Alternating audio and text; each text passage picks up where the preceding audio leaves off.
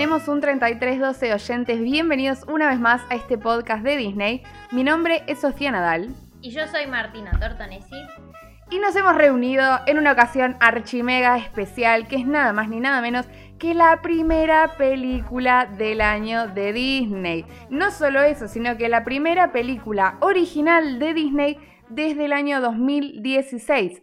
Así es, la última película original que tuvimos de Disney fue Moana. Después todo lo que siguieron fueron secuelas y tuvimos Frozen 2, tuvimos Wi-Fi Ralph, tuvimos un montón de películas que en realidad no eran originales, no eran la primera parte de algo. Y acá tenemos personajes nuevos, historias nuevas y estamos muy contentas y muy emocionadas también. La estábamos esperando con muchas ganas, ¿o no?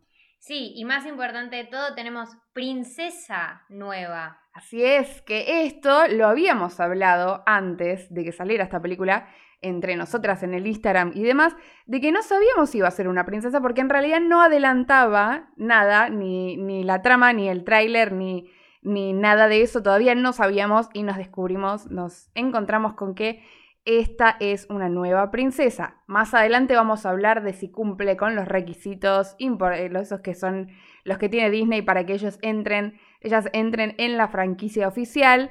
Y vamos a dar un poco nuestra opinión si nos parece que debería estar o no, porque aparte no tenemos una, sino que tenemos dos princesas en esta película. Pero me estoy adelantando, vamos a hablar un poco primero de la ficha técnica de esta película antes de meternos a hablar con spoilers. Primer dato curioso de esta película, que su nombre no iba a ser Raya y el último dragón, sino que iba a ser Dragon Empire. No sé, me parece mucho mejor Raya y el último dragón, la verdad, me parece que la decisión que tomaron es mucho mejor. Tenemos al director Don Hall, que dirigió Moana y también Big Hero, otra gran película de Disney. Y tenemos a Carlos López Estrada, otro director que es el primer director mexicano en Disney. Además, la película tardó tres años en producirse, porque en realidad, está bien, oficialmente se anunció recién en 2019, ya tenían trabajo realizado detrás, pero entre la pandemia, los estrenos de Mulan y todo lo de Soul y todo lo que se fue pateando, claramente Raya también se fue pateando. Además, la película presenta un elenco que es eh, predominantemente asiático-estadounidense y vamos a hablar un poco de las voces, más que nada por la protagonista, que es Kelly Marie Tran, que tal vez a algunos no les suena, pero los fanáticos de Star Wars van a reconocer este nombre, pues es quien hace de Rose en Star Wars The Last Jedi. ¿Y por qué le hacemos una mención especial a ella? Porque acá la amamos. Y no solo la amamos, sino que la defendemos porque quienes saben que el sector más tóxico de los fans de Star Wars le hicieron tanto bullying al personaje de Rose, de, eh, digamos, de Kelly Maritran en The Last Jedi, que le hicieron tanto bullying que la terminaron eh, eliminando el personaje, casi eliminando porque le dieron una escena o dos, de eh, la última película de The Rise of Skywalker de Star Wars. Y pobre, la verdad, no se merecía todo este bullying, así que me alegro que haya tenido esta película para reivindicarse, la verdad que la rompe. Te amamos Kelly Maritran y te amamos Raya. Además también tenemos a Aquafina haciendo de Sisu, que es el dragón, ya hablaremos también de ella. Y un par de personas más también conocidas, está Sandra Oh también, está Benedict Wong, Daniel Dai Kim y un montón más. Otra mención especial es que también la voz en español de Raya es Dana Paola, que ya la tenemos haciendo a otra princesa que es Rapunzel. Así que vuelve a sumarse eh, al elenco de princesas. Bueno, y hablando un poco de las críticas, de cómo eh, la gente está recibiendo esta película, en general me parece que le están dando eh, un buen puntaje a esta peli y estoy a favor de que eso suceda. En Rotten Tomatoes tiene un 96%. En Metacritic la película tiene también un puntaje promedio de 75 sobre 100, un poquito menos que, que Rotten Tomatoes. Y en CinemaScore le dieron una calificación de A, eh, cuando el puntaje mayor de todos es A más. Eh, la película sí, algo que le criticaron es que hay poca representación en el elenco de los que están prestando su voz para los personajes, hay poca representación del sudeste asiático, ya que ahora vamos a hablar un poquito más específico de los países que están representados ahí, pero en general Eh, los países son países del sudeste asiático y el elenco eh, es de origen asiático oriental en su, en su mayoría. Además, esta película es la primer película, la primera película que llegó a los cines después de tanto tiempo de aislamiento y de pandemia. Creo que la última película de Disney, eh, que en realidad es de Pixar, que pudimos llegar a ver en el cine fue Onward. Así que esta película llegó a, las salas de cine, por lo menos acá en Argentina no está en todos los cines, pero sí se puede eh, ir a verla. Y también llegó con eh, el Premier Access de Disney Plus, que fue un poquito controversial por la cantidad de dinero que representa ver esta película. Por lo menos acá en Argentina tenía un costo de un poco más de mil pesos, que la verdad es bastante caro. Eh, si comparamos con, una entrada de cine que normalmente está unos 600 pesos, eh, bueno, si uno hace la cuenta para hacer un grupo familiar de cuatro personas, bueno, sin mil pesos te termina saliendo un poco más barato, pero en el caso de una persona sola o de nosotras que somos dos, por ejemplo, eh, nos mm, preferimos la experiencia, gastar ese dinero en el cine antes que tener esa experiencia en nuestras casas. Eh, por más que disfrutemos muchísimo ver películas en nuestras casas, pero bueno, por el precio, ¿no? Convengamos que nosotros hubiésemos preferido eh, verla en, el cine, por, o sea, gastar el dinero que correspondía, aunque fuese un poco más, para tener la experiencia en el cine. Eso quería decir. Coméntenos ustedes qué les parece, si ustedes la hubiese, si ustedes la, rentaron, la alquilaron, o si la pudieron ir a ver en el cine, o si encontraron algún otro medio pirata para poder verla. Ya saben que acá nosotras no juzgamos nada de eso, lo lamentamos. Pero bueno, otro dato importante a destacar es que la película contó con un presupuesto de 100 millones de dólares y que hasta el momento que nosotros estamos grabando este episodio, que es un poquito más de una semana de su estreno, recaudó unos 26 millones. Digamos que no fue un boom de ventas por el momento comparado con otras películas como, no sé, Frozen, que recaudaron muchísimo más en su primera semana de estreno. Y acá, otro dato importante es que no es una peli musical. Es decir, no solo no es una peli musical, sino que tenemos la primera princesa, aparentemente, que no canta, ¿no? O sea. Que no canta si no contamos a Mérida. Tal cual. Que Mérida es de Pixar, pero sí, de Disney es de las primeras porque recordamos que hasta Vanellope cantaba. Vanellope tenía su canción. Em, pero sí, es la primera princesa que no canta y además que el ambiente, el soundtrack no, no es eh, de ese estilo musical que suele utilizar Disney y además que no solamente es la primera película original en un montón de tiempo y la primera princesa eh, que no canta, también es la primera película y la primera película y la primera princesa de la década. Es la primera que marca el inicio de este 2020, esta década del 2020 un poco caótico, con un inicio pandémico, pero bueno, es como el inicio medio de una era, como ya veníamos hablando de que estaban las princesas clásicas, las princesas más modernas y demás. Tal vez esta princesa puede ser el inicio de una nueva era. Ya veremos más adelante. Y acá empezamos ya con el spoiler alert. Eh, si no vieron esta película, vayan a verla, vayan al cine, vayan a conseguir su Premier Access o vayan a buscar algún medio pirata para verla y después vuelven a escuchar este episodio. Así es, y ya nos metemos de lleno en la trama, vamos a hablar de todo, de la película, de qué trata, de qué pasó, de los personajes y de todo, así que nuevamente, spoiler alert. Y ahora sí, vamos a hablar de qué trata esta película, esta nueva película original con nuevos personajes y nuevos lugares y nuevas locaciones y todo.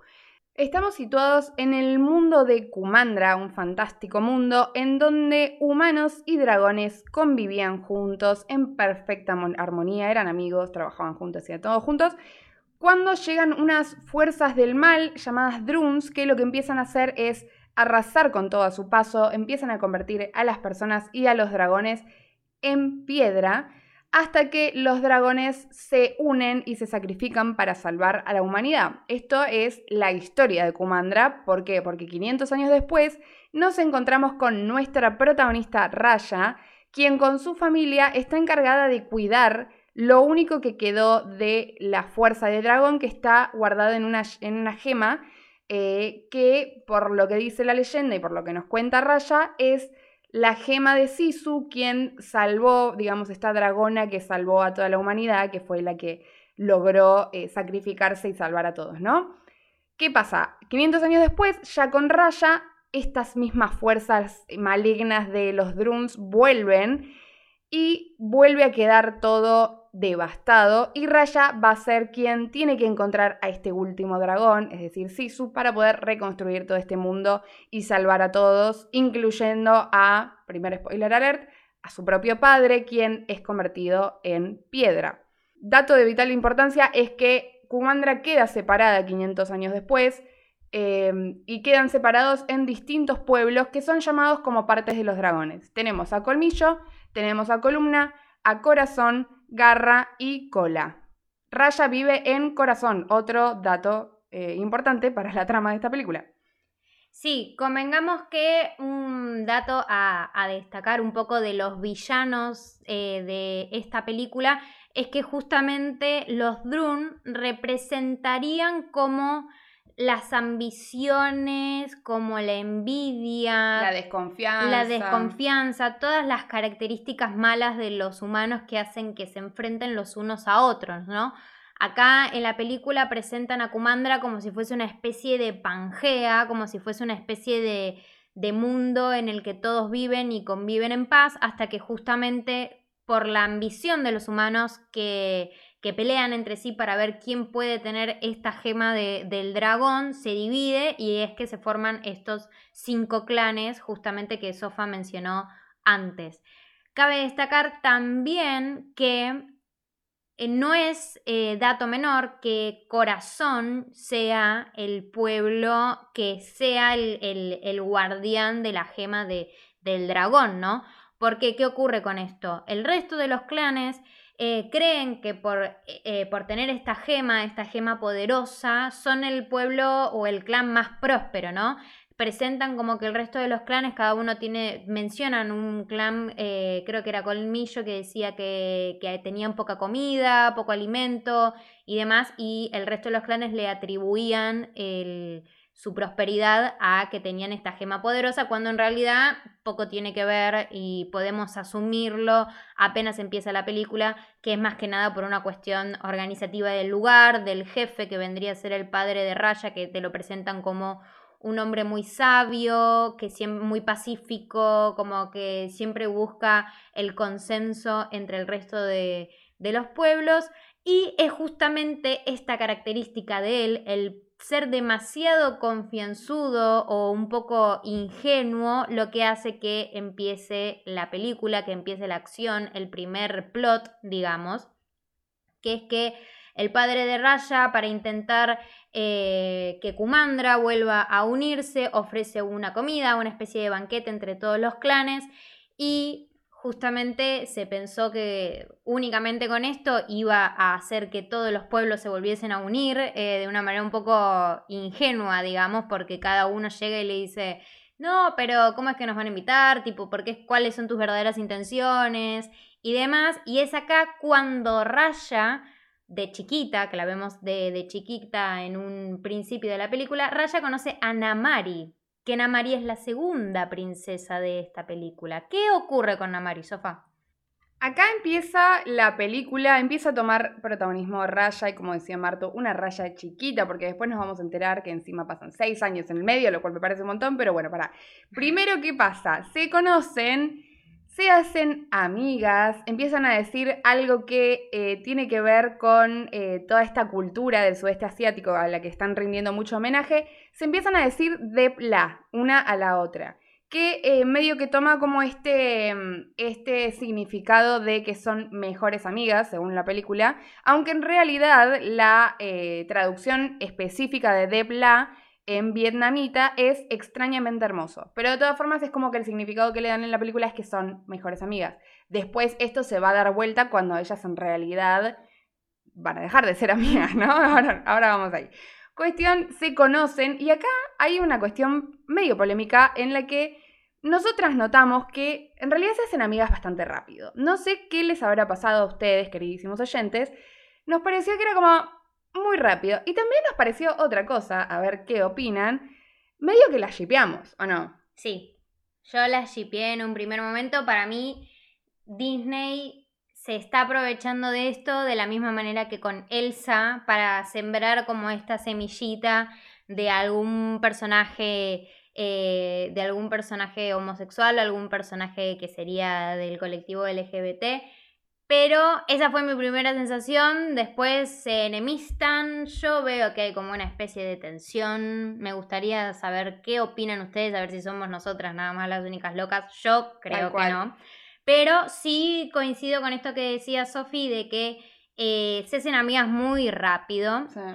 Y que también por la manera, porque está bien, uno dice cuando son chicos, es como que siempre los chicos eh, tienen esto de, la inocencia, de, mm, de nada, del decir como, ay, míralos estos adultos eh, que se están peleando por cosas de adultos y ellas se decían como que son eh, dragon nerds, tipo como que eran nerds de los dragones y que, y que eran fanáticas de Sisu y de, todo ese de toda esa temática que es lo que hacía que ellas se unan.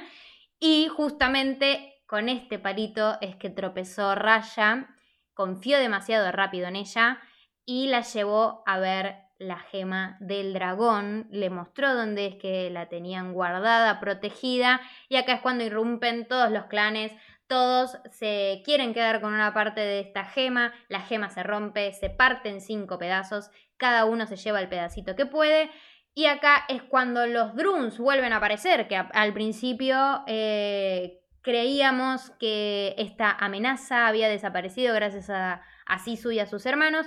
Volvieron a aparecer los Druns justamente por este acto de avaricia de los humanos, de que dejaron ver lo peor de, de sí. Y acá es donde justamente Corazón queda arrasado, quedan todos sus, sus todo el pueblo queda hecho piedra, incluyendo el padre al padre de Raya. Así es. Y acá es donde finalmente empieza la película, ¿no? Y creo que este es un punto que a mí me encantó, no sé si a vos te pasó. Me encantó que todo este prólogo, y que recién te das cuenta que es el prólogo cuando aparece esa placa de seis años después y la vemos a Raya ya crecida, con Tuk Tuk ya crecido, ahora vamos a hablar de ese personaje, y te das cuenta que en realidad todo lo anterior era una introducción para ver qué es lo que tiene que hacer ella, cuál es su misión, cómo ella va a hacer todo este acto heroico que va a desarrollar a lo largo de la película. Que me encantó porque me parece que la película va directo a la acción, digamos, tiene todo un prólogo re interesante, pero rápidamente ya se va, digamos, todo eso pasa rápido y decís, no, ya el padre, no, no, tal cosa, no, los dragones, no sé qué, eh, no, ella con Namari ya se pelearon todo y de repente ya está, seis años después que también me pareció un montón, no sé si a vos te pasó, pero ya me, eso ya me situó de una manera súper dramática sobre la historia y como que ya me recontra involucré porque dije, son seis años de un mundo devastado, de eh, ella, de haber perdido a su padre, digamos, de estar dando vueltas sola, eh, bueno, con Tuk Tuk, ¿no? Pero digamos, dando vuelta eh, en un mundo completamente devastado, desconfiado uno del otro, solitario, me pareció que estuvo re bueno. Sí, y además te cuentan porque la leyenda dice que Sisu se encuentra al, final de uno de los, de los ríos de, de, Kumandra y cuando te muestran en el mapa te muestran que son un montón. Entonces justamente en esos seis años que nosotros no vemos, Raya se recorrió todo ese territorio, todos esos ríos hasta llegar al último de todos y ahí es cuando finalmente aparece Sisu, que es nada más y nada menos que Aquafina, que nos encantó. Nos encantó. Realmente es muy graciosa, es una actriz que no sé si, si no la conocen, búsquenla. Y de hecho, si la buscan, van a ver que, ahora me estoy adelantando un poco en la trama, cuando Sisu se transforma en humana, es literalmente igual, el personaje es igual a Aquafina, de hecho, tiene mucho de su personalidad el personaje y por eso es un personaje que de entrada te digo, me encantó.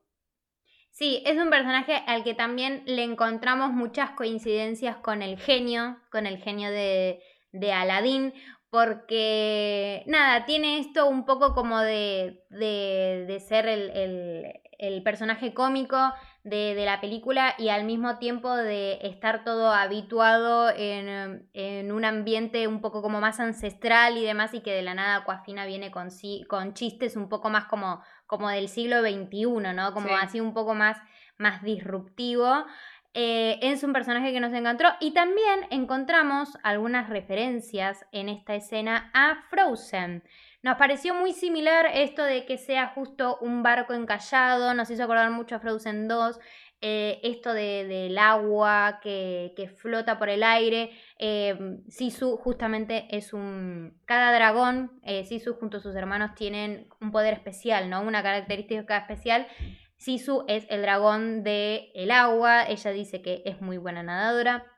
Y esto que decíamos de que el agua flote y demás, y la manera en que aparecen nos hace acordar un poco a esa escena en Frozen 2. Spoiler alert, en que, en que las muchachas encuentran ese, ese rastro de, sus padres en, en, ese barco encallado. Y acá es donde empieza la película un poco con esta lógica de videojuego, ¿no? De decir, Voy a un clan, voy a un pueblo, consigo un pedazo de la gema, me hago un amigo, sigo peleando, no sigo peleando, voy al siguiente, atravieso unos obstáculos.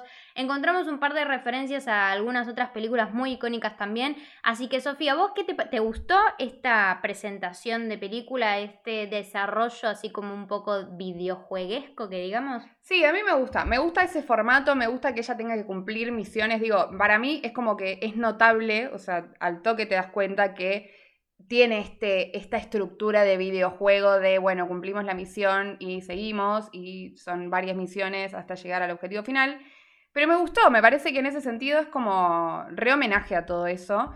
Y hablando de referencias, como decías vos, vimos un montón, un montón de referencias a muchísimas películas famosísimas de aventura, y no solo a películas de Disney, como decíamos recién lo de Frozen, ¿no? Hay películas de, todo que se nota mucho la influencia. Por ejemplo, yo vi mucha influencia a Indiana Jones, de hecho hay una escena en la que, eh, seguida de esto que estábamos contando, de cuando Raya ya encuentra a Sisu, se van a buscar eh, la piedra que eh, necesitan, ellas van a empezar a juntar las piedras, ¿no? Todo para armar la, gema en, su completitud. Y van a, la, mm, a donde se encontraba la piedra de esa ciudad en la que estaban.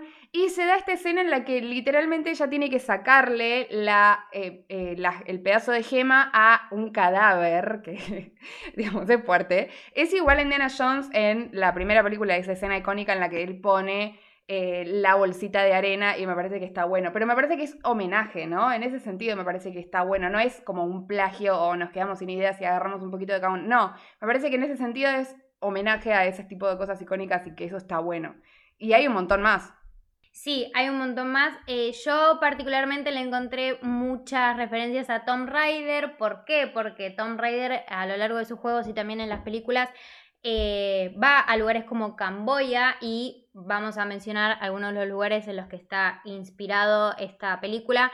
Eh, esta película se inspiró en lugares como Vietnam, Camboya, Malasia, Indonesia, Filipinas y es un es como un escenario muy muy habitual en las películas y en los videojuegos de Tom Raider. También en Avatar, Avatar el, el último maestro aire, ese anime que, mm, que, tiene a personajes como Katara, como a Korra, que son así personajes del agua y que son físicamente muy parecidas a Raya y que también tienen esto de eh, vivíamos todos de manera pacífica hasta que la Nación del Fuego atacó, ¿me entendés? Y tenían esto, esto mismo de, los clanes que se dividen, eh, los dragones con Game of Thrones también. De hecho, los personajes se parecen también a los de Avatar. Nos referimos claramente a, como dijo Martu, a Avatar, el anime, y no a Avatar de James Cameron, claro a Game of Thrones, justamente con esto de los dragones que desaparecieron, que vuelven a aparecer. También con esto, un poco Game of nos hacía acordar el momento de la batalla final, ¿no? En la que, bueno, nos vamos a adelantar un poco en la trama, pero nos hacía acordar a esto de decir, bueno, tenemos que unirnos para justamente vencer a un malvado exterior y superior a nosotros, tipo, vamos a morir todos por culpa de esta amenaza que son los drones y cuando estemos todos muertos a nadie le va a importar quién se queda con la gema o qué pasa con Kumandra, así que está este, esta amenaza por encima de nuestras diferencias. También a Mulan, nuestra querida y hermosísima Mulan, claramente. Y de hecho, vamos a hacer unos paralelismos con Mulan más adelante. Tenemos unos comentarios. Tenemos algunos comentarios sobre Mulan. A mí también me hizo acordar mucho Mortal Kombat. ¿Por qué? Porque es una peli que tiene un montón de escenas de acción. Y este último Mortal, Mortal Kombat, así como de la PlayStation 4 y demás, con así como de, pelea y, o sea, pelea como muy realista, ¿no? Em, así tiene una, tiene una animación y unas secuencias de acción que me parecen que están bárbaras, que son re entretenidas, que están buenísimas. Y también a Star Wars, ¿No? Esto confirmadísimo. Confirmadísimo porque eh, los mismos creadores de la película han dicho que hay muchos paralelismos y hay mucha inspiración en el personaje de Rey. Y creo que se nota un montón porque ya en la escena en la que Raya está eh, yendo arriba de Tuk Tuk, arriba de, digamos, en el desierto, eh, es igual a Tatooine y es igual a Rey. Ella tiene mucho de Rey también, el personaje, y eso está bueno. Sí, tiene mucho de Rey, tiene mucho de Moana también, físicamente. De Mulan un montón, bueno, ahora vamos a seguir hablando de eso. Eh, pero me parece que en este punto está bueno aclarar, si bien, bueno, Martu y yo, eh, Martu y yo vimos esta película juntas, claramente, como vemos todas. Eh, pero sí nos pasó que por ahí nos mirábamos y decíamos, ay, esto se parece a tal cosa, ay, esto se parece a tal cosa. Pero sin embargo, al final de la película pusimos en común y dijimos, igual nos gustó, digamos, es una película que está bien logrado esto de que tenga tantas referencias y que tenga tantas cosas parecidas a otra cosa que al mismo tiempo la ves y decís, tengo una sensación de familiaridad con un montón de cosas que aparecen, pero al mismo tiempo tiene su personalidad, tiene sus cuestiones únicas como su originalidad y demás. Y la película está buenísima, digamos, en general, ¿no? Estoy adelantando mi conclusión igual, pero bueno. Sí, y además Raya como princesa también es una princesa muy particular, con una personalidad muy particular también y muy distinta a todas las princesas que vimos anteriormente. Es más, podría decirse que la personalidad de Sisu se parece mucho más a la personalidad de las princesas que vimos hasta ahora que la personalidad de Raya. Sí, es verdad. Es como más que va por el lado del honor, de la confianza y demás. Y todo lo contrario, ¿no? Como que Raya está muy revelada a todo esto. Ella no confía en nadie, no quiere seguir el, como el camino de la nobleza. Digamos, sí, obviamente que sí, porque después digamos, es princesa, ¿no? Y es Disney. Pero, eh, pero como que en el principio no confía en nadie, quiere hacer las cosas según sus propios planes, como que quiere esquivar lo que tiene que ver con la confianza, con, con lo bueno, con la moraleja de la película. Hasta que, bueno, lógicamente llega la moraleja de la película siendo redundante y ella aprende, ¿no?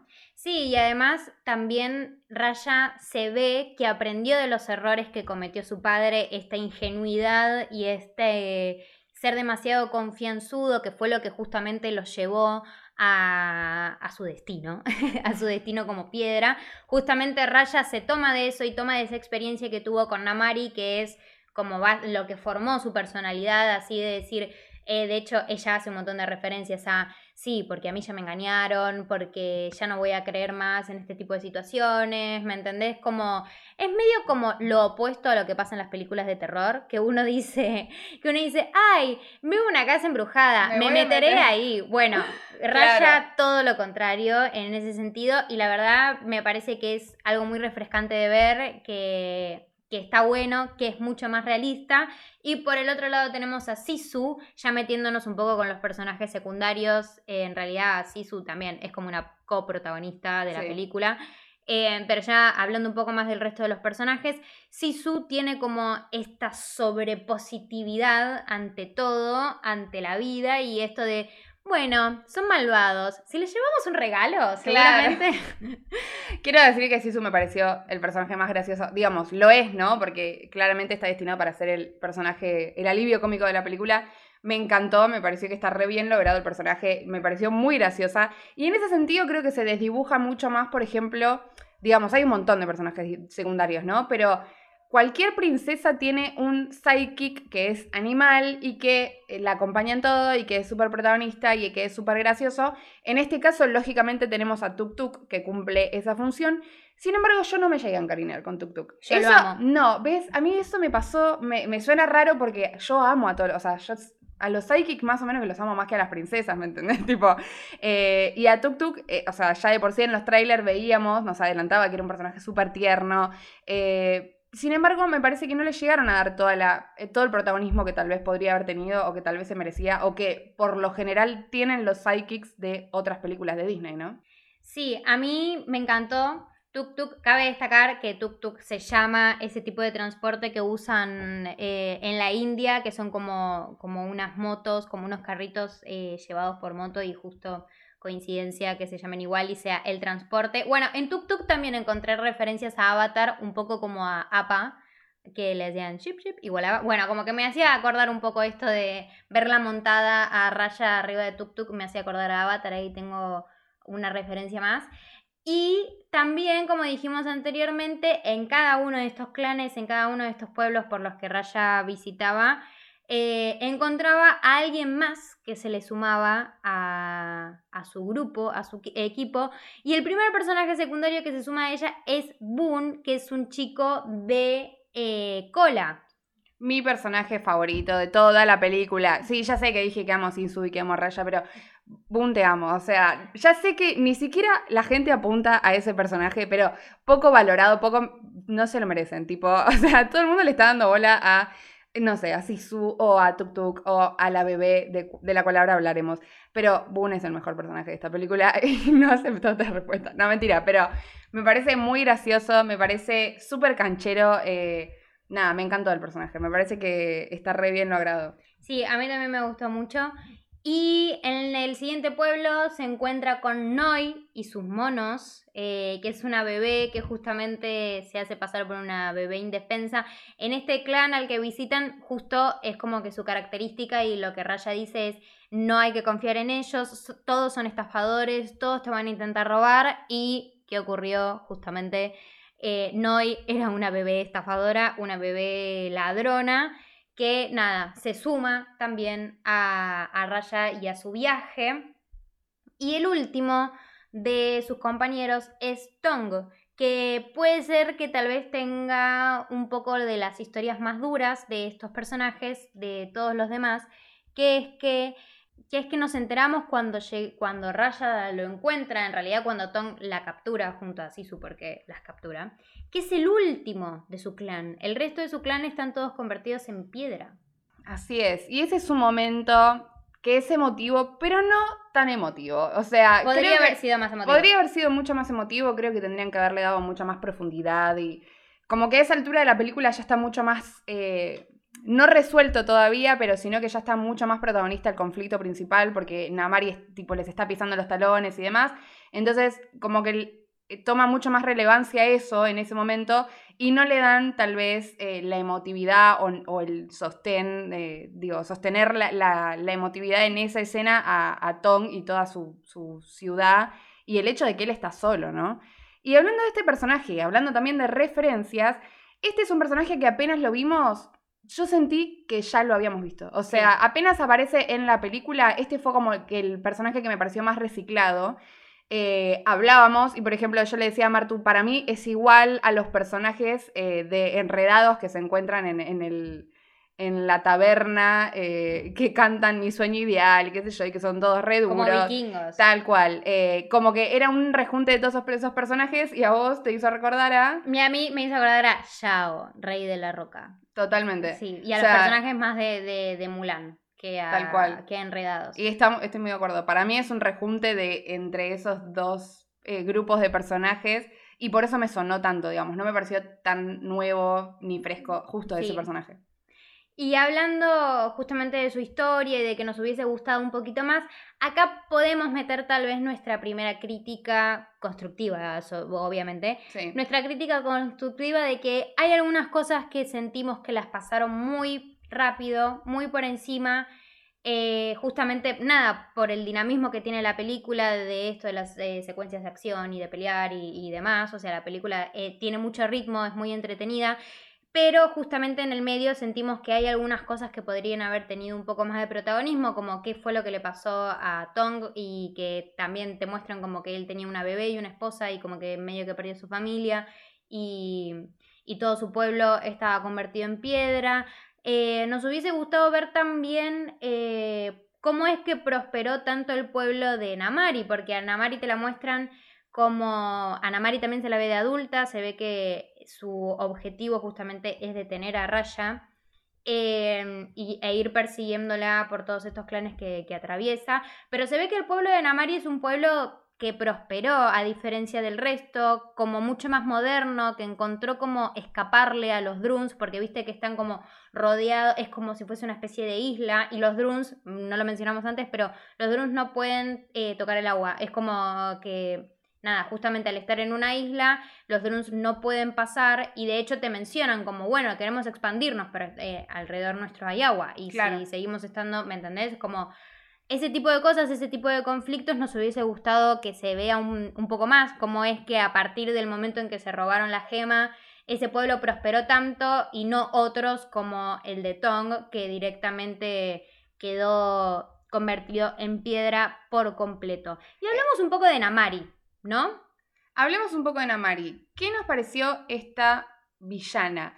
Hablando de Namar igual en general, se nota mucho esto que hablábamos antes de la nueva era de las princesas y de la nueva era de las historias de Disney, de eh, lo de la importancia que le dan a los personajes femeninos, porque en este caso son en su mayoría femeninos, digamos, tenemos a Raya, a Sisu, a Namari, a la madre de Namari, digo, son el padre de Raya aparece dos minutos, o sea, son todos personajes femeninos, incluso la bebé también es femenina, eh, está muy presente esto del empoderamiento. Hace años, igual que ya Disney está tomando ese, ese camino.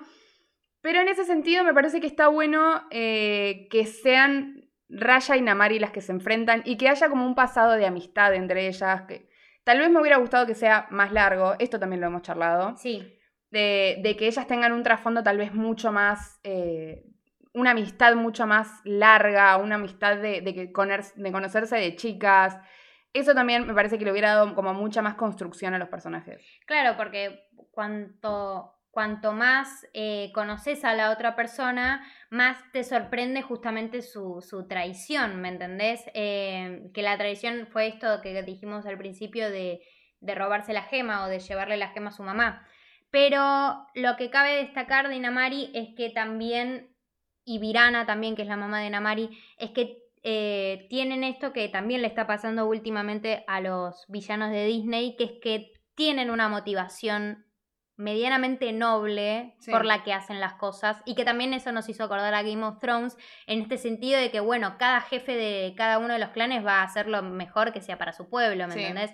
Entonces Virana eh, decía, bueno, nosotros hicimos esto, conseguimos esto y no podemos dejar que vuelvan a, unir todas las gemas y demás porque a partir de entonces, como fuimos nosotros los que empezamos el conflicto, van a querer enfrentarse a nosotros todos de vuelta, ¿me entendés? Entonces es como como que ese tipo de cosas nos hubiese gustado que se vean un poquito más. Y Namari justamente estaba cumpliendo y siguiendo las órdenes de, de su madre, de Virana, que era la jefa. Sí. Y otra cosa que también tiene esto de la nueva generación también de villanos de Disney, es que los villanos no son muy villanos, ¿no? Eh, esto de que siempre se terminan haciendo buenos, pero igual tiene que ver con una cuestión de la nueva generación, como decíamos. Eh, porque lo mismo pasa con Namari, ¿no? Ella termina siendo la heroína, eh, termina como teniendo su construcción en el sentido de que, como decís vos, tal vez tiene motivaciones nobles, no necesariamente es mala porque es mala, que es algo que yo un poco extraño de las películas clásicas. Me gusta que los malos sean malos. Jafar, Maléfica, digamos, bueno, Maléfica no porque ahora la reivindicaron, pero no me importa, tipo la clásica, digo yo. Eh, y en este sentido es como que siempre generan otro villano que sea como excusa para que el villano y el héroe se unan, que en este caso son los drones, ¿no? Que los drones también es como que no tienen tanta justificación, digamos, sí, obvio, es mágico y es fantástico, al igual que los dragones y demás, pero bueno, me, parece que es como muy evidente en este caso, en la película, que los drones funcionan como una excusa para que Namari y Raya puedan volver a unirse. A mí los drones me gustaron. Me gustó, me gustó esta como amenaza externa y amenaza superior, me gusta lo que representan y me parece que también es muy actual esto de justamente en un mundo pandémico Esto de decir, bueno, tenemos esta amenaza que vamos a poder resolver cuando nos unamos todos juntos. En ese sentido me parece que la peli es muy actual, que salió eh, y se estrenó en el momento que tenía que estrenarse, sí, eso sí. que está muy buena en ese sentido. Y bueno, y construye esto de la moraleja de, de la película, que es que, bueno, uno tiene que confiar, que se trata de la confianza, de hacer puentes, eh, de, de, estar juntos y esto un poco como de poner la otra mejilla o esto de Sisu de decir, bueno, si yo quiero que la gente confíe en mí, yo tengo que dar ese primer paso ciego eh, de confianza para que el resto sea, eh, llegue a mí con los brazos abiertos, ¿no? Que es como lo más Disney de toda la película y es lo que lleva a este final un poco predecible. Sí, la verdad que sí. Un poco predecible que esperábamos que ocurra, pero que bueno, que aún así, tipo, nos gustó. Tal cual, o sea, que no quita que eh, nos haya gustado. La, verdad es que de verdad, terminamos muy contentas las dos con la película. Me parece que en ese sentido, la vuelta de las, las historias originales de Disney estuvo muy buena. Sí, y además a nosotras dos nos pasaron dos situaciones distintas, que es que Sofa, vos no habías visto los trailers, o viste un trailer solo. Tal cual, eso, eso también lo debatíamos. Habíamos, yo había visto el trailer, el primero, que es eh, el comienzo, cuando ella está chiquita, que se mete, con, que hace toda la secuencia esta de, de entrenamiento. Em, que eh, nada, me encantó haber empezado a ver la película y dije, bueno, ya está listo, ya dijeron todo, ya pasó todo lo que estaba en los trailers y todo el resto que va a seguir en la película yo ya no sé nada y es todo sorpresa y, y demás. En cambio, vos que habías visto los trailers, los más últimos, los más eh, completos, digamos. Claro. Sí, yo que había visto todos esos trailers, por ejemplo, yo ya sabía que Aquafina iba a tener, iba a ser humana. Sofa no lo sabía, por ejemplo. Y cuando vi los trailers, como que dije, mmm, voy a ver esta peli con pocas expectativas. Claro. Y me re sorprendió. O sea, a las dos nos sorprendió. Sofa porque no había visto los trailers y yo que había visto los trailers, aún así me sorprendió y me gustó. Yo creo que haber visto los trailers desde antes me ayudó a como incorporar esto de que, bueno, de que la película iba a tener muchas referencias de otras películas. Ah. Y, eso, y eso hizo que no me desilusione, porque dije, bueno, ya encontré referencias a Indiana Jones, ya encontré referencias a Avatar, ya encontré esto, que fue un poco como el debate en redes sociales que se armó en su momento. Entonces cuando la vi, la vi como predispuesta a decir, bueno, estas cosas van a aparecer, van a ser como una especie de tributo, ¿me entendés? Y no un plagio, como decíamos anteriormente. De todas formas, igual para mí esto es una crítica a todos los trailers. O sea, por favor, empiecen a hacer trailers un poco más misteriosos. Tipo, no quiero ver toda la película resumida en dos minutos. Sí, pero aún así funcionaron. A mí me, funcionó. Y bueno, eh, ya mencionamos las cosas que nos gustaron, eh, lo más destacable. Y ahora podemos mencionar algunas cosas que nos hubiesen gustado que, ya mencionamos algunas igual, que fuesen distintas Em, empezando por la espada. Ahí encontramos un paralelismo con Mulan. Tal cual. Dijimos que íbamos a volver a Mulan y hemos vuelto a Mulan. Eh, claramente hay un protagonismo de la espada que en realidad no es protagonismo y ahí viene nuestra, nuestra crítica, ¿no? Tenemos toda esta construcción de que el padre de Raya tiene una espada que encima está buenísima. O sea, no solo es una espada, sino que también tipo se separa, funciona como, como flechita y no sé qué. O sea, tiene un montón de funciones que están muy buenas. Y es poco aprovechado eso. Digamos, no usa mucho la espada, no hay ningún momento emotivo con la espada, nada de, digamos, como un objeto que la represente tanto, ¿no? Digamos, siempre hablamos de que las princesas tienen objetos que las representan. Y en este caso, la espada no sé si llega a, cumplir con esa función porque no le da tanta, tanta importancia, ¿no? De hecho, hay un momento en el que ella ve su reflejo, ve como sus ojitos en la espada, que bueno, justamente reflejo como, como en el caso de Mulan. Y ahí es donde yo digo, bueno, tal vez no lo quisieron hacer para que no fuese tan parecido a Mulan, que, que, Mulan también tiene la espada de su padre y demás. Pero nada, creemos que tal vez se le podría haber dado una vuelta de tuerca más para que la espada, nada, tuviese un poco más de protagonismo. O en realidad no usar una espada, usar otro elemento. También. Esta espada como que me hacía acordar mucho también un poco al látigo de Indiana Jones, porque viste que tiene esto de como que se desarma y como que se hace larga y eso. Eh, nada, buscar otro elemento, otro... Y aparte digo, lo tenían también, ¿no? Porque al principio de la película ella usa unos palitos que de hecho son unos palos que se llaman palos de Arnis, que eh, son parte de una- eh, un arte marcial filipino que se llama Kali. Digamos, es parte del, homenaje a la cultura del sudeste asiático, ¿no? Todo esto que hablábamos de la inspiración de la película.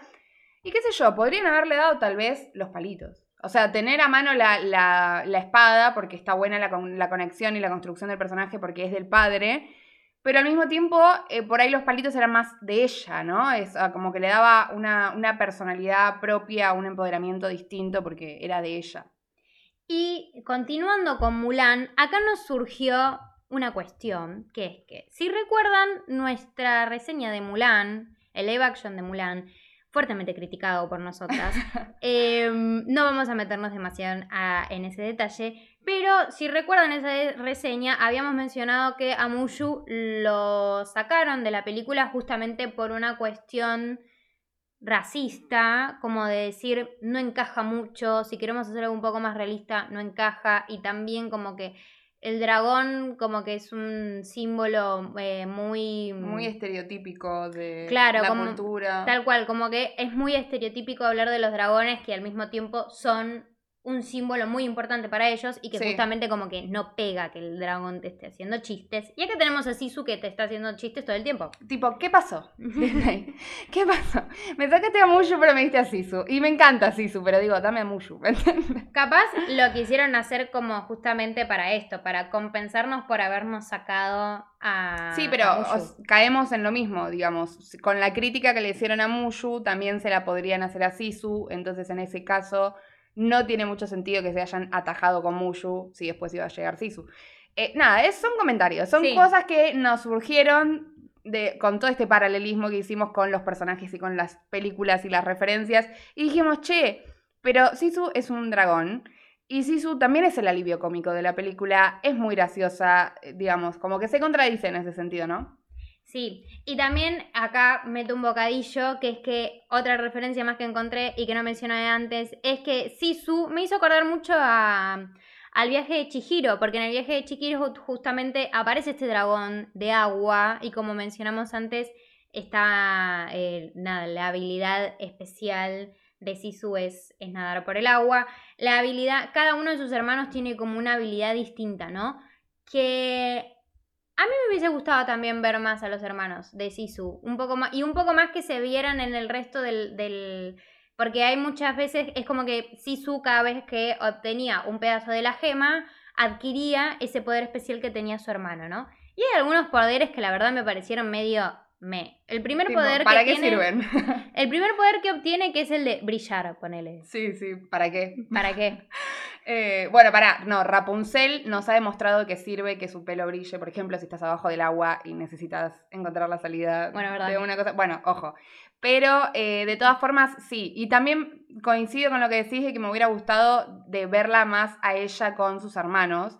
Los hermanos no tienen ni siquiera diálogo. O sea, ni siquiera cuando vuelven a aparecer. O sea, cuando se vuelven a convertir en no piedra, o sea, en dragones. Sí, tal cual. Eh, eh, no tienen un diálogo, no tiene un momento emotivo en el que ella se reencuentra con los hermanos, digamos, es solamente estar saltando por el- los cielos, digamos. Y hablando de eso, el, otra referencia también que encontré entre Sisu y otros dragones es con los Simpson. No sé si se acuerdan del capítulo de los Simpson que ellos van a China y que Homero mira por la ventanilla del avión y hay unos dragones, son literalmente igual a estos dragones, son exactamente iguales. Y Vuelan lo- igual. no pude dejar de pensar en eso en durante toda la película.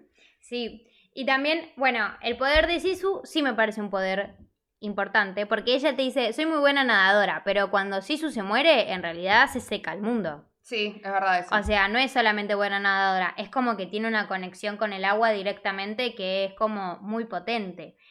Bueno, otra cosa más que nos hubiese gustado que le dé más importancia fue lo del pueblo de Tong, que ya lo mencionamos, el pueblo de Namari, esas cosas nos parecieron que fueron demasiado rápidas. El momento en que aparece Sisu no fue muy emocionante. Y cuando fallece Sí, tampoco. tampoco, sí, la verdad que sí. En ese sentido le podrían haber dado más, más emo- emotividad a esas escenas. O sea, es como que apenas muere, no lo sostienen tanto, entonces vos sabés que va a volver. Entonces, Sí, tal cual. o sea, ahí sabés que va a volver, entonces no te preocupa tanto, ni siquiera te emocionás. eh, no sé, en ese sentido, la verdad podrían haberlo sostenido un poco más.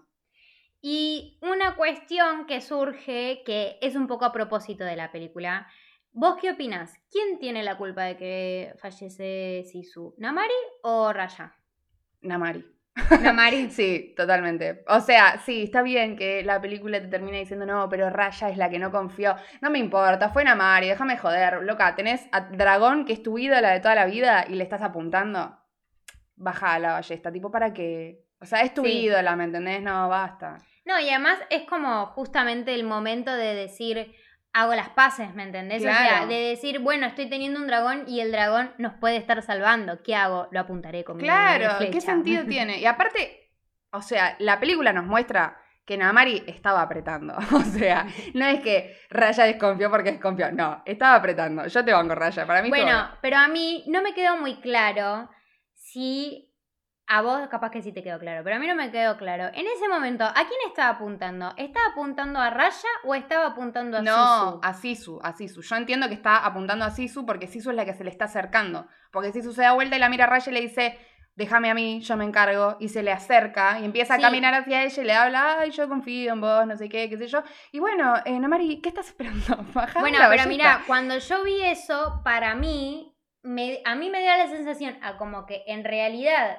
movió la ballesta, empezó a apuntar a Raya y Raya cuando mueve la espada hace que se que justamente que se desvíe y por eso la ataca a Sisu. Por eso me da la sensación de que en ese momento le estaba apuntando a Raya en lugar de a Sisu. No, yo entiendo que no. Yo entiendo que Raya lo que quiso hacer fue justamente defender a Sisu, porque se la pasa toda la película diciéndole, vos te necesitamos, o sea, vos Sí, sos la única que puedes hacer esto, tipo, no te dejes matar por sí, nadie. sí, eso obvio. Así que, bueno, a grandes rasgos, bueno, eso, díganos ustedes qué opinan, cómo entendieron esa escena y vamos a hacer una mini conclusión. ¿Qué te pareció la película Puntaje? Me preguntaste muy rápido y me dejaste medio en seco, amiga. Eh, yo le pongo un. Creo que le voy a poner un 8. Me parece bien. Es un buen puntaje. Es un buen puntaje. Yo creo que también. Eh, yo entre un 8 y un 9, te digo. A mí me- de verdad me encantó la película. O sea, me sorprendió un montón y estoy muy contenta de que la vuelta eh, a las historias originales de Disney haya sido con esta película. Y especialmente creo que me gustó tanto porque no le tenía tantas expectativas. Sí. Creo que siempre el puntaje o la conclusión final de una película es mucho de la relación expectativa-conclusión, ¿no? O sea, digamos, como relación de lo que esperabas y lo que realmente te llegó. Y en ese sentido la película me, me encantó. Así que sí, entre un 8 y un 9. O un 8.50, digamos. Y vamos a ver algunas predicciones que tenemos. Porque tenemos, como ya hablamos en el episodio de las princesas, que pueden ir a escucharlo, ya sabemos que están las princesas y están las princesas de la franquicia Disney. Que no todas las princesas forman parte de la franquicia. Y acá tenemos a dos princesas nuevas que hay que ver qué pasa. Si van a pasar a formar parte, si no van a pasar a formar parte del hall de las princesas. No sé, ¿eh? La verdad, no lo sabemos. El paréntesis acá es que hay reglas específicas para poder entrar a la franquicia de las princesas de Disney. Ahí tienen que ir a escuchar nuestro podcast, nuestro episodio en el que hablamos específicamente de todas estas reglas. Eh, pero en este caso, digamos, Raya y Namari, tanto las dos, cumplen con estos requisitos, digamos, estar, eh, haber nacido en la realeza, Ser eh, protagonistas. ser protagonistas, eh, tener, va, en realidad Namari no es tan protagonista como Raya. Eso habría que ver Sí. qué hacen con eso, es un punto, es como un hueco legal. Pero a grandes Cometer un rasgos, acto heroico. a cometer un acto heroico, ser humanas, digamos, todo esto en realidad lo cumplen. Sí, de hecho, Namari cumple con el acto heroico también. También, tal cual, porque ella es la que termina salvando, uniendo esa, esa gema del dragón. Entonces, ¿serán princesas? No lo serán. Depende también de qué tanto éxito tenga la película. Como decíamos, recién en una semana todavía no recaudó lo que costó. Entonces hay que ver, porque tal vez en un par de años queden completamente relegadas y olvidadas. Entonces, por ende, no se las tengan en cuenta, como también pasó con Kira en eh, Atlantis. Así que no se sabe, todavía es muy temprano para decirlo, pero ¿cuáles son nuestras predicciones? ¿Para vos sí? Mira, a mí, o sea, en cuanto a los requisitos, como mencionamos, sí. Pero al ser una princesa con aires tan distintos, a lo mejor cambian un poco las cosas. no te digo de que no forme parte de la franquicia, ¿me entendés? Pero a lo mejor, no sé, porque es un poco como esto de otros personajes femeninos, como mencionábamos, eh, que medio que, que, desencajan del personaje típico de princesas como por ejemplo Mulan, ¿me entendés? En, que un poco desencaja con el resto de las princesas por su historia y demás. Tal vez para mí, ¿no? Una predicción. Tal vez empiezan una franquicia con un lavado de cara nuevo, que en realidad en lugar de ser Disney Princess, son Disney, no sé, heroínas, ¿me entendés? Y ahí sí, podrían incluirla a, a, raya con eso y que no forme, eh, que no esté al lado de, no sé, Cenicienta con el mm, vestido y las zapatillas de cristal. Bueno, para mí mi predicción es todo lo contrario de eso. Para mí justamente lo que están haciendo es generar eh, princesas completamente distintas para que quede más equilibrado ese, ese, grupo de princesas, digamos. Todavía hay muchas princesas clásicas ahí, digamos. Tenemos a Blancanieves, Cenicienta, todas princesas muy convencionales, muy conservadoras también. Entonces, para mí, el hecho de que agreguen estos personajes es para equilibrar un poco ese, ese grupo. Eh, y por eso específicamente creo que la hicieron princesa, porque esta película hubiera funcionado de la misma forma si ella no era princesa. o sea, si era una heroína cualquiera. Y ahí hubiera entrado en otra categoría. Ahora, el hecho de que la hayan hecho princesa es porque para mí justamente la quieren meter en esa franquicia, porque están haciendo esto de hacer princesas distintas, ¿no? Por, eso Mérida también está, forma parte de la franquicia y es completamente distinta al resto. Yo creo que definitivamente lo va a hacer. Mi única duda es si va a entrar ella y Namari o si va a entrar ella sola. Ahí no, no lo sé todavía. sí, no lo sé.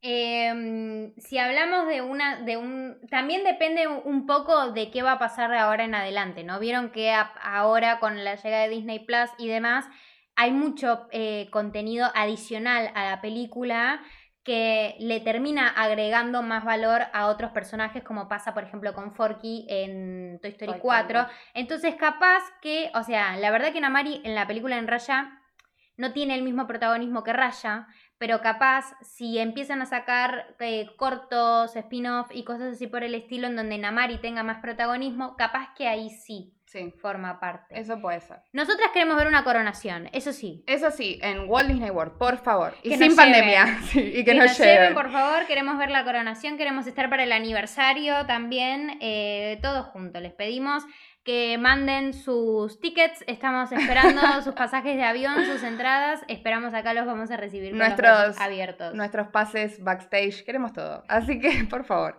Eh, y hablando de contenido adicional, otra predicción. ¿Van a salir series, spin-off, cortos de los personajes? Porque acá hay muchos personajes secundarios que van conociendo en cada pueblo y para mí, para mí, mi predicción es que sí va a haber, va a haber un corto, una serie y todo de cada personaje. Además, esos personajes también se vuelven a reunir con sus familias. Tal cual. Entonces ahí va a haber mucho para indagar, mucho para ver, ¿me entendés? Porque al principio, como mencionábamos anteriormente, de que, de que nada, hay algunas cosas que se pasan muy rápido, medio como que la historia de todos los personajes secundarios se pasan muy por encima. Sí. Entonces tal vez aprovechan este como nuevo comienzo de Kumandra, eh, de Kumandra unido y en paz, eh, con todos los clanes para hacer cosas nuevas. Yo solamente quiero ver cortos de Tuk Tuk, es lo único que pido. Yo quiero de, de Bone, pero no sé si lo van a hacer. Van a ser, para mí, esto sí seguro, van a ser de la bebé y los zombies. Eh, pero también creo que van a aprovechar mucho esos seis años de bache que hay en el medio. Ah, pues Digamos, mucho de aventuras de qué estaba pasando con cada uno durante ese tiempo de, de, de Kumandra devastado. Pero bueno, esas son nuestras predicciones. También podríamos pensar si va a haber una segunda película. No lo sabemos. Yo por ahora no creo. Por ahora no creo, porque si van a hacer todo este contenido para Disney Plus. Igual no sabemos si lo van a hacer. No lo sabemos tampoco, pero estamos seguras que sí. No importa. La cuestión acá es saber qué opinan ustedes. Queremos saber qué les pareció Raya, qué opinan de todas estas predicciones, qué opinan de si van a ser princesas o no, que es un debate importantísimo. Eh, y todas esas preguntas que vamos a estar haciendo en nuestras redes. Y para eso nos tienen que seguir. ¿Y dónde nos pueden seguir, Marto? Recuerden que pueden seguirnos en arroba tenemos un 3312 pod en nuestro Instagram y que nuestro Twitter es arroba tenemos un 33-12. Y acá hemos llegado al final de este episodio, al final de esta reseña tan esperada. Muchísimas gracias a quienes se hayan quedado a escucharnos con nuestras teorías, nuestras locuras y nuestras predicciones que ojalá que se cumplan. Ojalá. Ojalá que se cumplan. Y como dijo Sofa, ya saben que pueden comentarnos que vamos a estar esperando sus mensajes. Y les agradecemos una vez más muchísimo, muchísimo, muchísimo por haberse quedado hasta el final. Si es que se quedaron hasta el final. Y si es que escucharon solamente 5 minutos, también les agradecemos mucho. Yo soy Martina Tortonesi Y yo soy Sofía Nadal. y simulacro terminado.